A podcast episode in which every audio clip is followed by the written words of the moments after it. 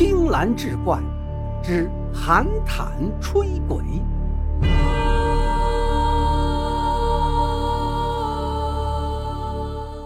话说苏州人韩坦，相貌丑陋，脸上一把大胡子如刺猬一般，看上去颇为骇人。话说这一年，韩坦准备进京赶考，可是没有盘缠，买不起车马，只好简单整理行装，独自一个步行上京。有一天，韩坦着急赶路，不觉错过了宿头，走了大半夜。没遇着一处村房，又迷失了道路，正彷徨无计，不知去哪儿投宿之时，转过一条小道，忽见前面好像有一户人家。韩坦急忙奔过去，正要拍门借宿，忽然寻思道：“天色已晚，这主人一定睡下了，我这模样可别再吓坏人家，还是在这屋檐下将就一宿得了，明日早行。”韩坦正要打开铺盖，忽然看见一簇磷火远远地飘着，忽明忽暗，渐渐将近，心中一惊，道：“这里有什么古怪吗？”再仔细一看，原来是一个七十余岁的老翁，正打着灯笼走过来。老翁看见韩坦立在屋檐下，也吃了一惊，问道：“你是什么人？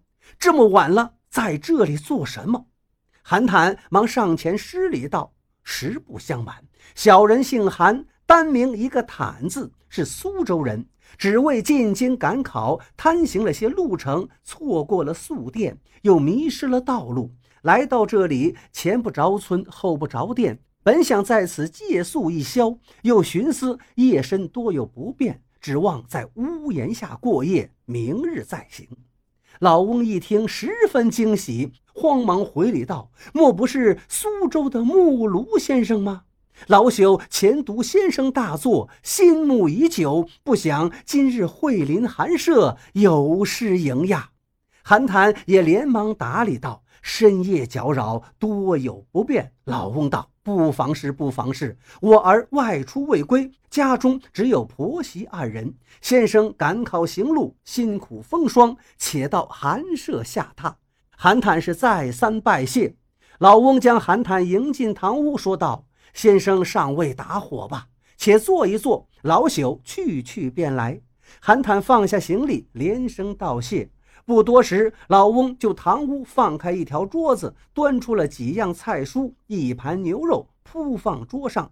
老翁道：“韩舍无甚相待，休要见怪。”韩坦连忙起身谢道：“小生无故相扰，此恩难报啊。”老翁道：“休这般说，且请吃酒。”一面劝了几回酒，又搬出饭来吃了。老翁看韩坦吃完，便起身在堂屋西边铺了一张床，又提来洗脚的热水，引他前去安歇。韩坦拜谢，老翁自回后屋去了。韩坦也掩上堂屋房门，收拾歇息。且说这家堂屋厅上供奉着祖先的牌位，一阵阴风吹过，供案上的残灯半明半灭。当时为正月中旬。刚过完元宵灯节，是日天气晴朗，月明如昼。韩坦吃了几杯酒，略有醉意，再加上旅途劳顿，刚要合眼，忽然听得门外窸窸窣窣的响。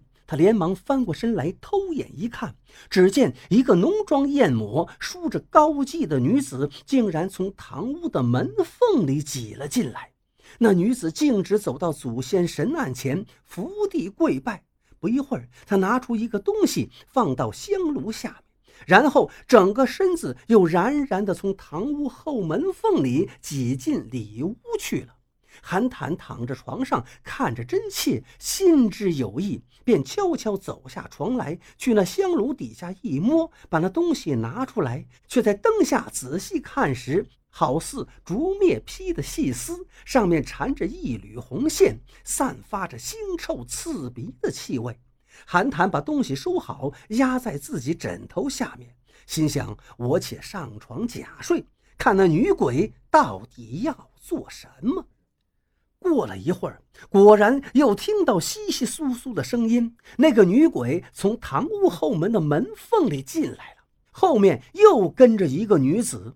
二人走到祖先牌位前，伏地互拜。只见先前那个女鬼起身，伸手去那香炉底下一摸，摸来摸去，空无一物，神情惶急。而后面那个女子面无表情，立等良久。眼见前女摸不出那东西，转身又从后门门缝里飘进去了。那女鬼焦躁四顾，看见堂屋西面韩坦睡在那里，便走到床前问：“刚才我在香炉下放了一个东西，先生看到没有？”韩坦披衣坐起道：“确实看到了。你这东西是要做什么？”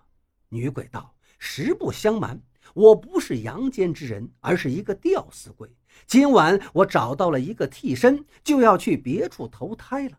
但是没有那个东西，就引不来替身。望先生可怜，请将它赐还于我。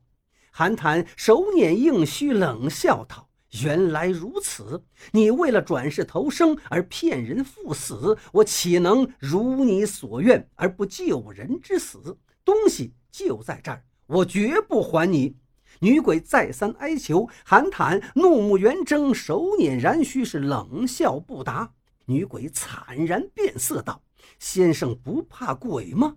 若再不还我，我便与先生不客气了。”话犹未了，那女鬼长笑一声，长袖一拂，变出了一个狰狞面目。只见她头发蓬松，面目污浊，双眼暴突，舌头伸出一尺多长，向韩坦怒目而视。韩坦笑道：“你再变相，还是你本来面目，我怕什么？